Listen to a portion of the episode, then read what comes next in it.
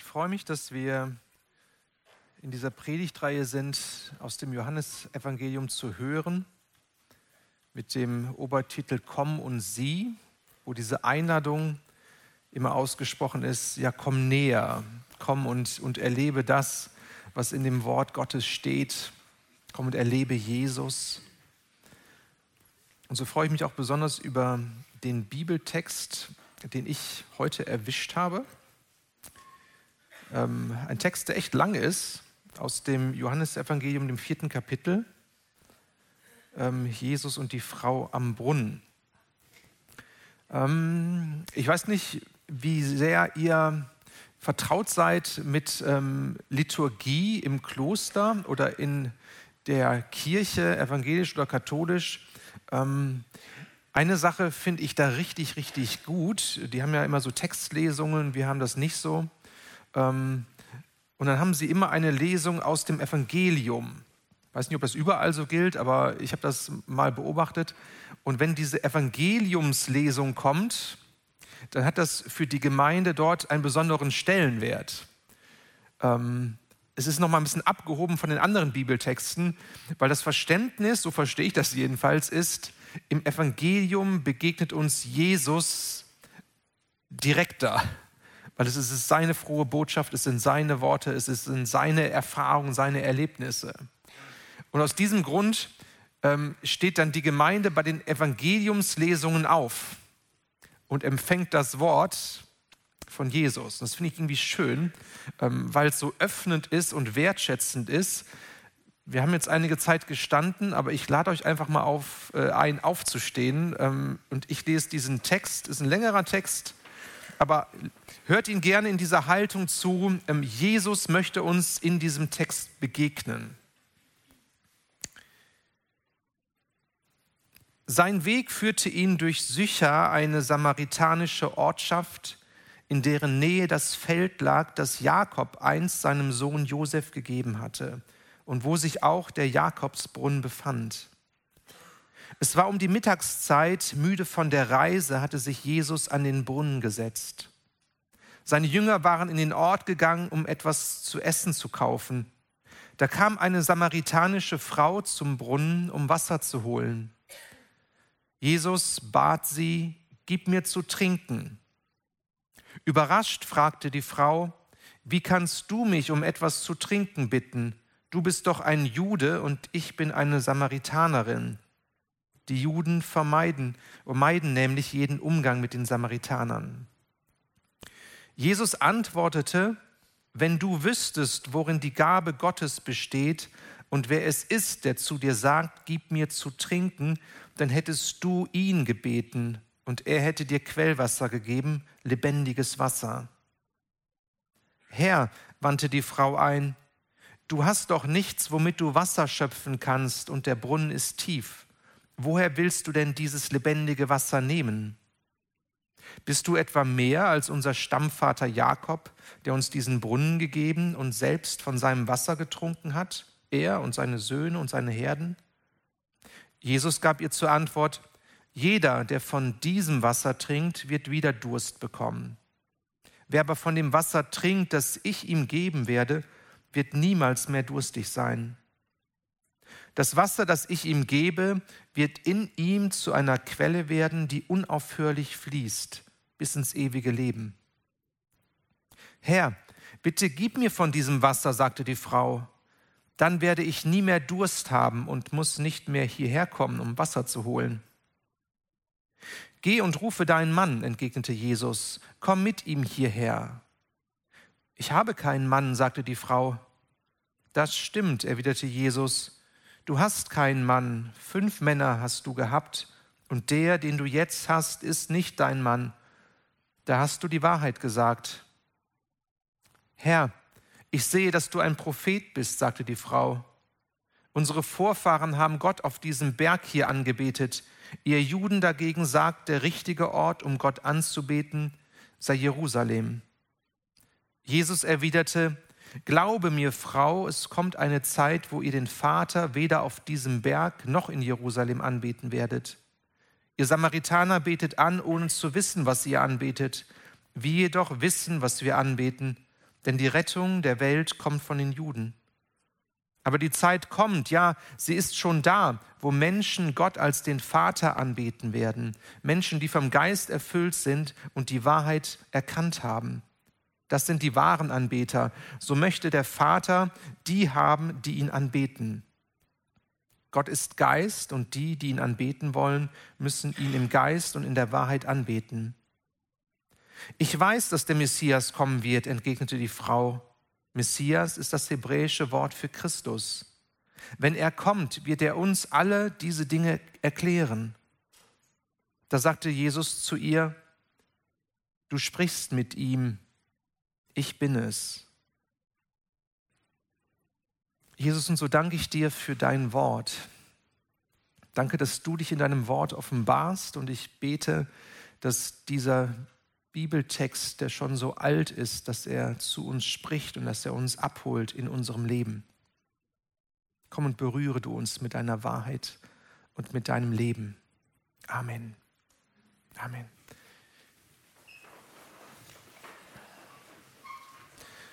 Ist ein Text, in dem viel drinsteht, ähm, in dem ganz, ganz viele Aspekte benannt werden. Ich möchte ein paar Dinge einfach rausgreifen. Der erste Punkt der, glaube ich, deutlich wird, dass hier auch von einer Sehnsucht nach Leben gesprochen wird. Also wir haben verschiedene Ebenen in diesem Text. Wir haben so das Vordergründige, wo es darum geht, ja, ich habe Durst, ich brauche zu trinken, da ist Wasser, schön und gut. Ähm, aber da ist eine tiefere Ebene, die angesprochen wird, wo es darum geht, ja, was ist denn wirklich das, was unserem Leben ähm, das gibt, was wir brauchen? Was stillt denn wirklich unsere Lebenssehnsucht? Was macht uns wirklich satt? Ähm, was hilft uns wirklich auf einer tiefen existenziellen Ebene. Und hier ist das Gespräch so, dass die, die Frau, diese Samaritanerin, auch eine Lebenssehnsucht hat, die wird hier gar nicht so direkt benannt. Vielleicht ein bisschen, bisschen verschachtelt, ein bisschen versteckt glaube, sie hat eine Sehnsucht nach, nach Beziehungen, eine Sehnsucht nach Intimität, vielleicht auch eine Sehnsucht nach Sexualität, eine Sehnsucht irgendwie im Leben anzukommen. Und da sind jetzt die, die Regeln der damaligen Kultur oder der Bibel auch nicht ganz so wichtig für sie. Irgendwie versucht sie Sehnsucht gestillt zu bekommen. Und ich glaube, das will jeder von uns irgendwie in unserem Leben, wir haben eine Sehnsucht und wir, wir leben diese Sehnsucht anders aus. Eine Sehnsucht nach Leben, eine Sehnsucht nach Lebendigkeit, eine Sehnsucht nach irgend, äh, irgendwelchen Dingen, die uns, die uns stark machen, die uns äh, Mut machen, die uns Lebensfülle versprechen. Und da sieht das bei jedem anders aus, glaube ich. Was kann das denn sein?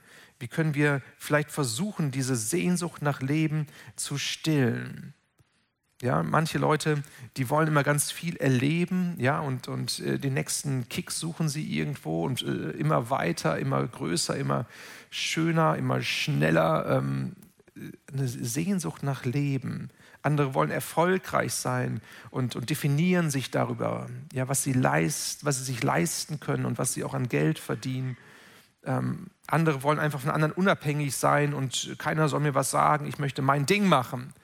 Ähm, und denken, ja, das wäre es dann, in ihrem Leben gut klarzukommen. Andere wollen anerkannt und beliebt sein, ja, und sammeln so die Likes, ob jetzt virtuell oder so in ihrem Leben, dass Leute sagen, hey, du machst das gut und du bist, du bist der Richtige und ähm, ja, du kannst was und man fühlt sich da irgendwie aufgewertet. Andere wollen ähm, viel Wissen, um den Durchblick zu haben und sammeln sich die Bücher oder die Zeitschriften. Andere definieren sich über ihre Kontakte, die sie haben, über Beziehungen, mit denen sie da unterwegs sind. Und ich glaube, dass diese, diese Suche nach, nach ähm, dem, was unsere Lebenssehnsucht stillt, was unseren Lebensdurst stillt, diese Suche ist total legitim. Das ist richtig gut. Ja? Ich glaube auch, das hat Gott in uns hineingelegt, dass wir in dieser Suchbewegung unser Leben gestalten. Ja, wo ist es denn? Wo, wo bekomme ich das denn, wonach sich mein Herz sehnt? Wo ist denn die Antwort auf meine Suche nach diesem Gestilltwerden in meinem Leben? Gott kennt diese Sehnsucht, weil er diese Sehnsucht selbst in unser Leben hineingelegt hat. Ich möchte dir sagen, wenn du, wenn du Jesus noch nicht kennst, wenn du zuschaust, wenn du hier bist und du hast mit Jesus nicht viel am Hut, ähm, dann, dann kannst du dein Leben gestalten und du kannst auch vieles erleben und du kannst auch an manchen Punkten das Gefühl haben, ja, eine gewisse Art von Lebenssehnsucht wird gestillt durch die Dinge, die ich tue, aber auf der tiefsten Ebene deines Lebens, auf der ganz tiefen Ebene, wo es um den Kern geht, warum bist du eigentlich hier auf dieser Welt und wo gehst du eigentlich hin, wenn du stirbst? Auf dieser Ebene gibt es eine Lebenssehnsucht, die kann nichts anderes stillen als nur Jesus, als nur Gott, die Beziehung zu Gott. Vielleicht bist du aber hier und die meisten von uns, wir sind schon lange hier in der Gemeinde und wir haben eine Sehnsucht nach Leben. Und auch da kann es sein, dass du sagst, ja, ich habe Jesus, hm, aber ich habe immer noch Lebenssehnsucht in mir. Da ist immer noch was nicht gestillt, da ist immer noch etwas, wonach ich mich ausstrecke, was ich mir wünsche für mein Leben. Wie passt das denn zusammen? Und ich glaube, hier haben wir manchmal ein falsches Verständnis davon, dass wir denken, nur weil wir Jesus haben, haben wir auch automatisch alles und alle Lebensbereiche, die es so gibt, die sind auch von Jesus irgendwie wie abgehakt. So alles ist, alles ist gestillt. Und das ist, glaube ich, zu kurz gedacht, weil unser Leben besteht nicht nur, ich sag mal, aus Geistlichkeit, sondern unser Leben hat auch ganz viele andere Aspekte. Beziehungsaspekte, auch eine gewisse Körperlichkeit, ja, wo, wo man seinen Körper spürt, wo man, wo man etwas auch erleben will, eine Neugierde, unterschiedliche Dinge. Und ich glaube, wenn wir als Christen denken, naja, ich habe jetzt Jesus und Jesus füllt mich ganz aus und ich beschäftige mich nur mit geistlichen Dingen, dann werden wir, wenn wir ehrlich sind, sagen, ja, aber irgendwie mein Leben füllt das ja auch nicht alles ganz aus so. Sondern ich will ja immer noch in Beziehung treten mit Menschen, ich will immer noch Dinge mir anschauen und Dinge erleben und das ist auch legitim. Okay, was macht aber den Unterschied, wenn wir mit Jesus unterwegs sind? dass dieser Kern, wo wir Lebenssehnsucht haben, echte, echten Lebensdurst haben, der Kern, der wird von Jesus gestillt. Wir haben ein Fundament in unserem Leben, wo Jesus da ist und wo wir mit Gott in Beziehung sind. Und von diesem Fundament, da sind wir, wir sind da satt. Wir, wir wollen nicht da noch suchen, ach, was gibt es denn hier noch und da noch und ähm, beschäftigen wir uns noch mit tausend anderen Religionen und so. Nee, wir haben da einen Frieden und eine Geborgenheit, auch eine Sicherheit in diesem Kern. Und von diesem Kern können wir unser Leben gestalten und können wir auch Dinge tun und machen. Aber alles, alles orientiert sich an diesem Fundament, was wir in Jesus haben. So lade ich dich ein, wenn du mit Jesus unterwegs bist, dass, dass du dir bewusst machst, es geht nicht nur darum, geistlich zu sein, sondern als Mensch haben wir mehr Facetten. Es geht immer darum, dass wir, dass wir Körper sind, dass wir, dass wir Geist sind, dass wir Seele sind. Und in all dem möchte, möchte Jesus hindurchwirken und uns begegnen und uns zum Leben führen. Wenn du Hoffnung, oh, wenn du, wenn du Sehnsucht nach äh, Lebendigkeit hast in deinem Leben, wo du sagst, ja, da ist etwas noch nicht da, da ist etwas noch nicht ähm, so ins Leben gekommen, dann möchte ich dir Mut machen, dass du Hoffnung hast auf Veränderung, weil bei Jesus gibt es auch immer Hoffnung und da können Dinge noch in deinem Leben sich entwickeln und entfalten, die bisher noch nicht da sind. Und auf der anderen Seite gibt es, glaube ich, auch diesen Punkt, wo wir sagen, okay, wir werden hier in diesem Leben auf der Erde, werden wir auch manches nicht erleben, wo wir Sehnsucht nach haben. Und dass wir darin zur Ruhe kommen und zum Frieden kommen, weil wir diesen tiefen Kern in uns haben, wo wir sagen, aber im Kern bin ich ruhig, weil ich weiß, Jesus ist da und er stillt meine Sehnsucht bis in die Ewigkeit und in der Ewigkeit wird es nochmal eine ganz andere Perspektive sein. Also, der erste Punkt, alle Menschen, wir haben Lebenssehnsucht, wir haben einen Lebensdurst. Und Jesus erhält wahres Leben für uns bereit. Hier in Vers 10 haben wir gelesen, Jesus antwortete, wenn du wüsstest, worin die Gabe Gottes besteht und wer es ist, der zu dir sagt, gib mir zu trinken, dann hättest du ihn gebeten und er hätte dir Quellwasser gegeben, lebendiges Wasser. Was hat es damit auf sich, ja, mit diesem ganzen Wasserzeug, ja, ähm, ist für uns irgendwie fremd, ja, wir machen den Wasserhahn auf oder wir haben unsere Wasserflasche und denken, ja gut, was, was soll das mit dem Wasser, warum ist es so wichtig? Für ähm, die Menschen der damaligen Zeit, die auch mit dem Alten Testament vertraut waren und in dieser Kultur und auch in Israel damals gelebt haben, war Wasser existenziell wichtig. Also wenn du Wasser hattest, dann konntest du überleben. Hattest du kein Wasser, dann warst du dem Tod geweiht. Also besser, du warst mit Wasser verbunden, hattest einen Brunnen, Oase war da oder was auch immer, ohne Wasser kein Leben. Ähm, das ist uns heute vielleicht nicht mehr ganz so geläufig. Im Alten Testament war es so, das Volk Israel war unterwegs in der Wüste und kam immer wieder auch an diesen Punkt, wo dieser Durst da war nach Wasser weil sie am Verdursten waren. Und da war kein Wasser da. Und dann hat, ähm, Jesus, hat Gott ähm, Mose beauftragt, den Stab zu nehmen, auf den Felsen zu schlagen. Und dann kam aus dem Felsen kam, kam eine Wasserquelle. Jetzt kein Brunnen, wo man ähm, das, den Eimer nehmen musste und, und äh, das hochziehen musste, das Wasser, sondern es kam aus dem, aus dem Felsen herausgesprudelt. Ähm, richtig frisches, gutes Wasser lebendiges Wasser, Quellwasser, das ist hier auch der Ausdruck. Später in der Geschichte vom Volk Israel, da, da wird das Volk von Gott getadelt ähm, und Gott sagt, hey, ihr habt die Quelle des lebendigen Wassers, also Gott, mich verlassen. In Jeremia heißt es im 21. Kapitel, Vers 13, in zweifacher Hinsicht hat mein Volk gegen mich Unrecht gehandelt. Mich, die Quelle des lebendigen Wassers, verlassen sie und graben sich stattdessen undichte Brunnen, die das Wasser nicht halten können.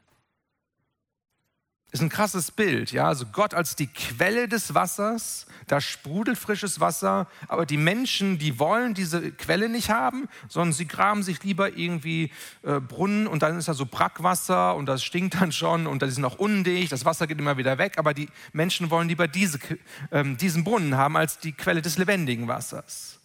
Und Gott sagt, nee, hey, so funktioniert's nicht. Ich bin die Quelle des lebendigen Wassers. Und dann geht Gott weiter, dass er, dass er sie tadelt und rügt dafür, dass sie, dass, sie verlass, dass sie Gott verlassen haben. Aber er sagt dann auch, hey, ich will euch wiederherstellen. Ich gehe wieder auf euch zu. Ich erbarme mich wieder über euch. Ich möchte euch wieder dieses Wasser, diese Quelle des lebendigen Wassers aufschließen. Und das sind die Verheißungen, die wir lesen im Buch Jeremia, in Hesekiel, wo es um den neuen Bund geht. Also wo Gott wieder einen Neuanfang macht mit seinen Leuten, damit sie wieder in Kontakt kommen mit ihm. Eine Stelle, die auch in diese Richtung geht aus dem Propheten Sacharja 13, Vers 1, hat noch einen anderen Aspekt, der heute auch schon angeklungen ist. An jenem Tag wird für die Nachkommen Davids und für die Bewohner Jerusalems eine Quelle geöffnet sein, die sie von Sünde und Befleckung reinigt. Also dieses Wasser, was, was Gott verheißt, wird dazu dienen, dass Menschen rein werden, dass Menschen Vergebung erfahren, Veränderung erfahren, dass Menschen verwandelt werden in ihrem innersten Wesen, weil sie mit Gott in Berührung sind und weil, weil sie etwas von Gott bekommen. Sie werden gerettet durch dieses Wasser. Es geht letztendlich bei diesem ganzen Thema hier in dem vierten Kapitel von Johannes geht es darum, dass Jesus dieser Frau anbietet, hey, komm mit Gott in Beziehung. Da wirst du das bekommen, was du brauchst für dein Leben, nämlich die Beziehung zu Gott wird wiederhergestellt und du wirst gereinigt von deiner Schuld, von all dem, was dich befleckt, von all dem, wo du denkst, es steht etwas zwischen mir und Gott. All das wird weggenommen und der Weg zu Gott ist frei und du kannst anders dein Leben gestalten.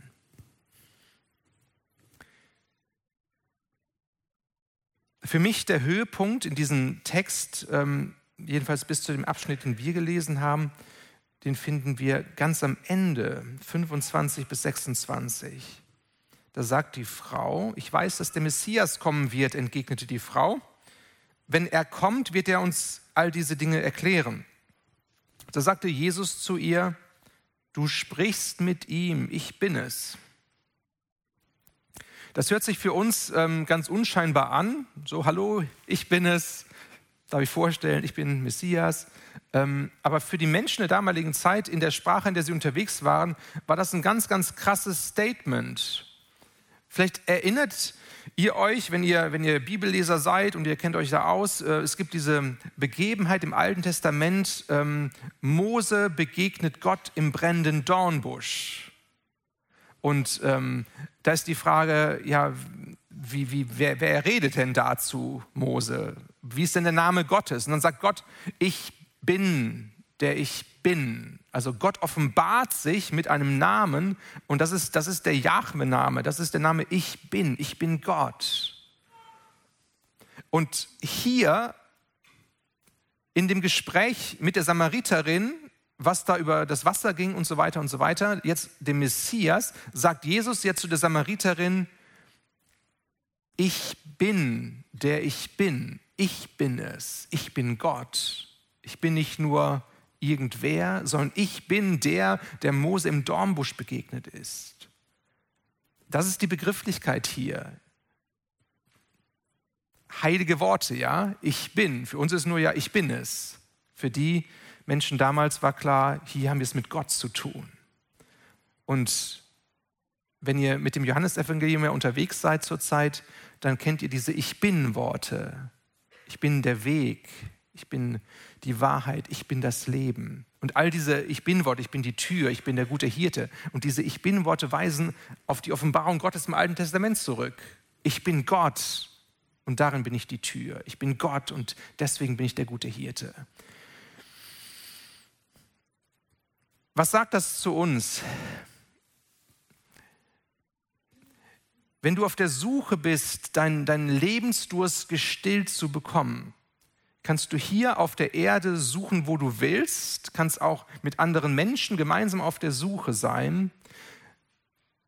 Und es wird bis zu einem gewissen Punkt kommen, dass du sagst, hey, ich habe ein ganz gutes Leben und so. Aber solange du nicht mit Gott selbst in Berührung kommst, der uns Menschen gemacht hat und der, der einen Plan für uns hat und der das große Bild sieht und der hineinwirken kann in unsere tiefsten, tiefsten Dinge unseres Lebens, wird deine Sehnsucht nach Leben nicht gestillt werden. Das heißt, du brauchst die Begegnung mit diesem lebendigen Gott, mit diesem Jesus, der sagt, ich bin es, ich bin es letztendlich ist es eine ganz große Einladung. Eine Einladung, die Jesus hier ausspricht.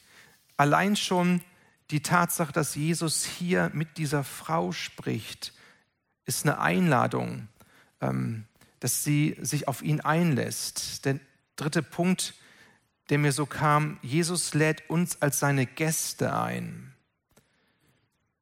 Ist auch eine ein bisschen verzwickte Geschichte hier. Jesus, er hat Durst, langer Tag gewesen, er schickt, hat auch Hunger, schickt die Jünger weg, die sollen Essen kaufen und er ist dann da in diesem Dorf an diesem Brunnen, da ist diese Frau und er geht auf diese Frau zu und er bittet sie, dass sie ihm jetzt Wasser aus dem Brunnen holt, weil er durstig ist.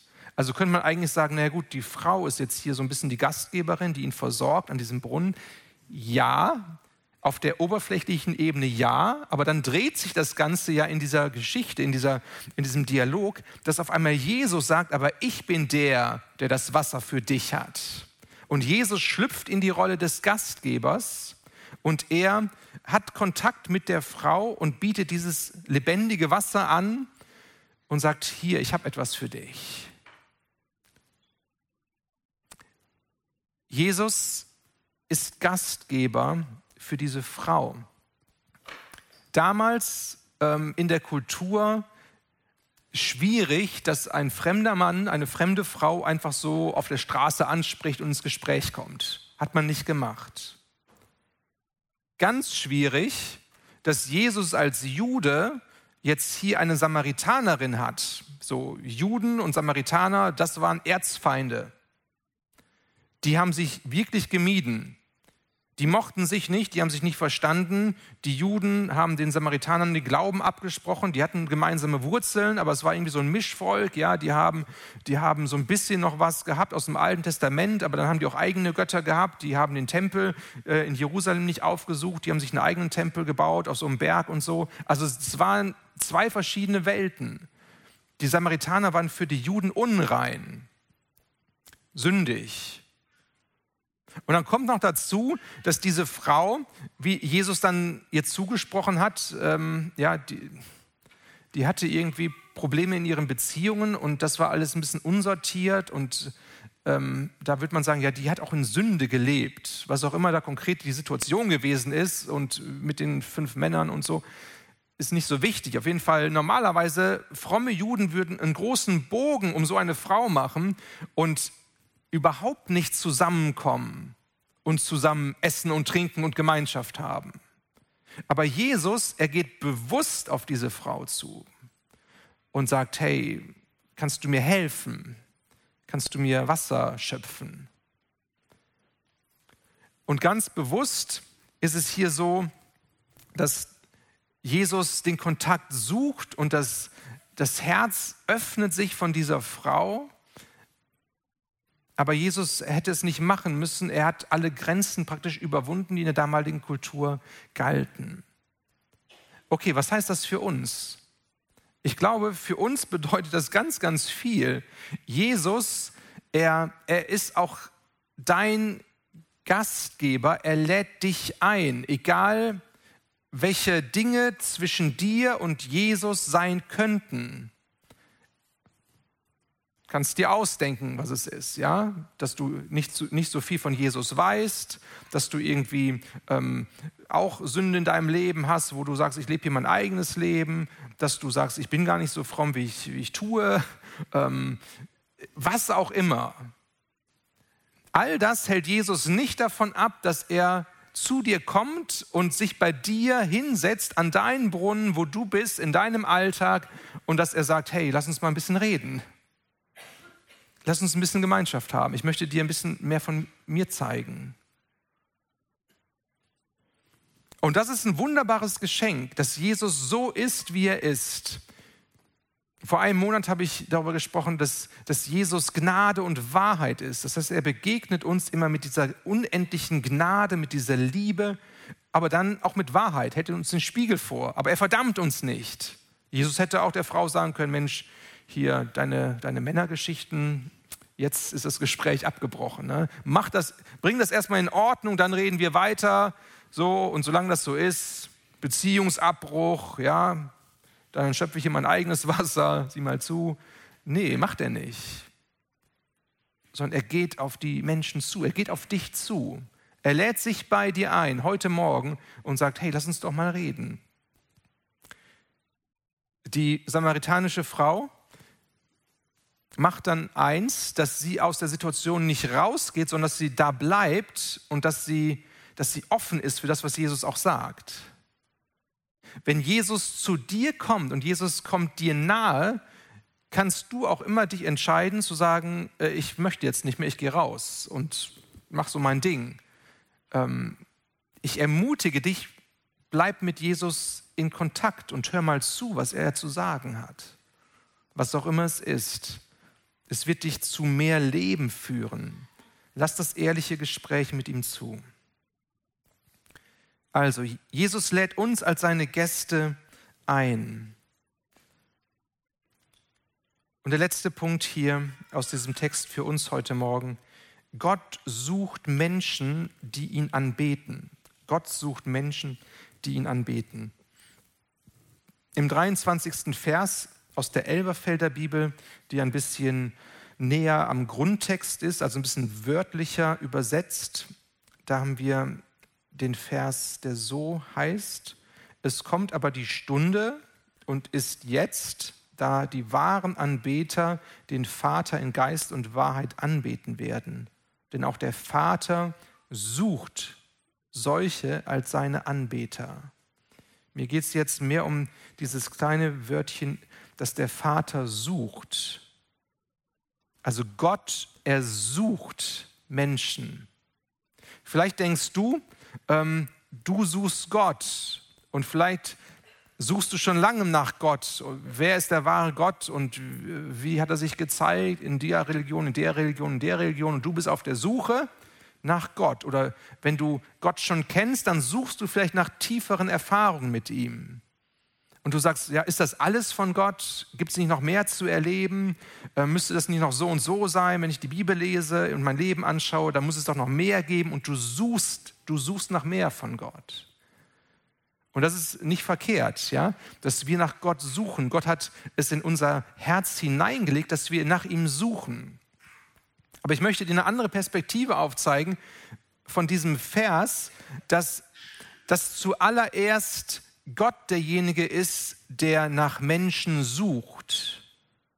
Also Gott ersucht Anbeter, die als Antwort darauf, dass sie lebendiges Wasser erfahren haben, dass sie in Beziehung getreten sind mit Gott, dass sie als Dank, als Ehre Gott anbeten, als Folge. Und er, er sucht Menschen.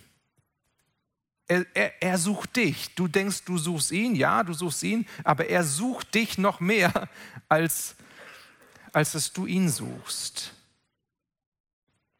Kommt ihr da mit? Ja, also Gott ist auf der Suche nach uns. Und, und das Suchen von Gott, das ist anders, als wir manchmal Suchen verstehen. Wir, wir sagen manchmal, ich suche die Nadel im Heuhaufen. Also da ist ein großer Heuhaufen und, und da ist eine kleine Nadel versteckt und jetzt sucht man überall, wo ist denn diese eine Nadel und dann freust du dich über die eine Nadel, die da ist. Gottes Suchen ist anders. Also er sucht jetzt nicht aus der breiten Masse von Menschen den besonders tollen heraus, ja, die Nadel im Heuhaufen und sagt, endlich habe ich den, den glorreichen Menschen gefunden und ich freue mich, dass meine Suche erfolgreich ist. So nicht. Sondern Gott, er sucht, er sucht so viele Menschen, wie er haben kann und haben will. Also er sucht alle. Die, die, diese Suchbewegung von Gott ist praktisch eine ganz große Einladung. Hey, ich, ich möchte euch alle haben. Ich möchte, dass, dass ihr alle mich anbetet. Ich glaube, das kann für dich einen Unterschied machen, dass du dich darin fallen lässt, zu verstehen, dass es einen Gott gibt, der dich sucht. Manchmal verkrampfen wir in unserer Suche. Manchmal denken wir, oh, Gott muss sich so und so in meinem Leben zeigen und dann muss ich hier vielleicht das erleben und ich brauche Zeichen und Wunder, damit ich dann wirklich glauben kann. Oder ähm, wir haben in unserem Leben dann diese Sehnsucht, Gott nochmal anders zu erleben und denken, ja, so und so muss es sein, weil ich habe das und das Buch gelesen und hier äh, äh, mein Nachbar, der hat mir auch erzählt, dass es so funktioniert. Und dann sind wir so fokussiert auf diese Suche, dass, es, dass wir denken, es gibt nur diese eine Antwort auf die Suche. Und weil wir nicht da ankommen, sind wir frustriert und denken, boah, funktioniert ja alles nicht. So, ne? Gott zeigt sich nicht und so. Entspann doch mal mit deiner Suche und verstehe, dass es Gott ist, der dich sucht. Er ist es, der dich sucht.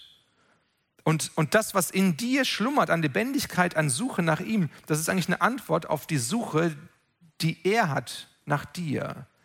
Also lass mal locker. Lass mal locker und, und entspann dich und nimm Gott dann vielleicht noch mal ganz anders entspannt wahr, dass er dir sehr wohl schon begegnet und dich sehr wohl schon weiterführt und dass er sehr wohl sich dir offenbart. Vielleicht auf eine andere Art und Weise, als du immer denkst, dass es so sein müsste. Gott, er sucht dich. Er sucht jeden von uns irgendwie immer. Und er fragt sich, hey, wo bist du gerade? An welchem Brunnen sitzt du? Was sind deine Alltagsgeschichten? Was sind deine Kämpfe? Warum ist dein Herz nicht mehr so nah bei mir wie damals? Er ist auf der Suche und, und wir haben eigentlich nur die Chance und die große Möglichkeit zu sagen, Gott, ich antworte auf deine Suche nach mir und sage, hier bin ich. Hier bin ich, wie ich bin. Komm, sprich zu mir. Komm, veränder mich. Komm, begegne mir. Vielleicht nimmst du diese Suche Gottes heute nach dir wahr. allerletzter Punkt für heute, bevor wir nachher noch ein Lied singen und dann das Abendmahl feiern. Ähm, die Geschichte geht noch ein bisschen weiter, könnt ihr äh, lesen, habt ihr auch vielleicht gelesen in eurer Bibellese, ähm, wo dann die Frau, die Samaritanerin, so gepackt ist von der Begegnung mit Jesus, dass sie lebendig wurde, dass sie weiß, das ist der Messias und so. Und dann geht sie in das Dorf und sagt ihren ganzen Leuten, ich habe den Messias getroffen. Kommt doch mal mit, kommt und seht, ja. Und dann fangen die auch alle an zu glauben, ja, und sind mit dabei und ähm, merken, hier ist etwas ganz Krasses passiert. Und dann haben wir als allerletzten Vers in diesem ganzen Abschnitt, das ist so der zweite Höhepunkt eigentlich, Vers 42, wo dann die Leute aus dem Dorf Folgendes sagen. Wir glauben jetzt nicht mehr nur aufgrund von dem, was du uns erzählt hast, erklärten sie der Frau, wir haben ihn, nämlich Jesus, jetzt mit eigenen Ohren gehört und wissen, dass er wirklich der Retter der Welt ist.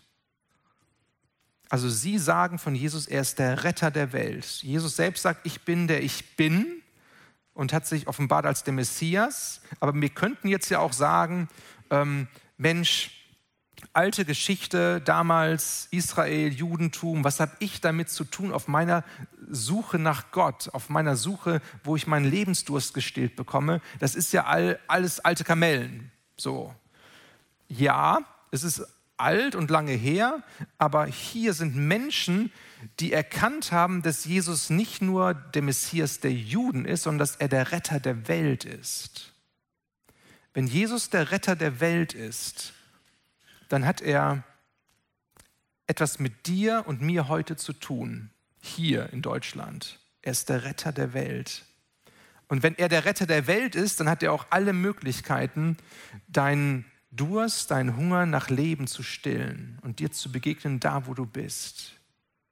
Er ist der Retter der Welt. Er kann auch dein Retter werden. Und wenn er dein Retter ist, dann gib ihm Raum. Gib ihm Raum. So möchte ich mit uns beten. Lad noch mal ein, dass wir aufstehen und dann werden wir gleich das Abendmahl miteinander feiern. Jesus, ich danke dir so sehr, dass du dich immer wieder uns Menschen zeigst. Ich danke dir, dass du mit uns Menschen so fein umgehst.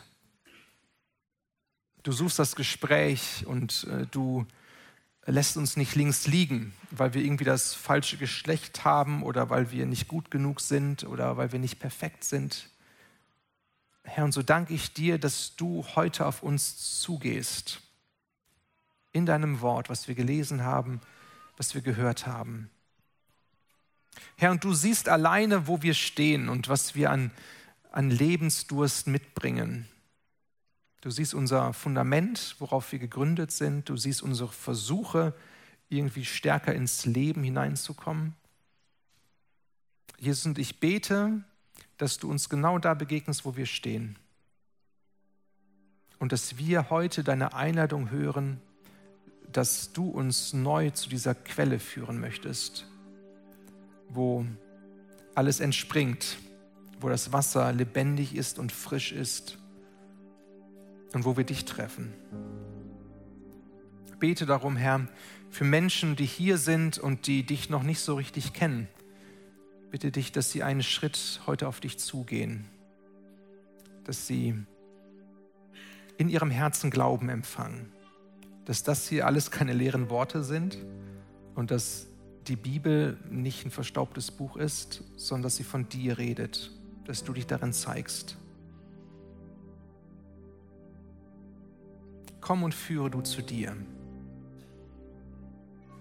Herr, so bete ich darum, dass du uns dienst durch deinen Heiligen Geist, dass wir lebendig werden in dir, mit dir, durch dich, für dich und dass wir dich dafür anbeten. Wir ehren dich, Herr. Amen.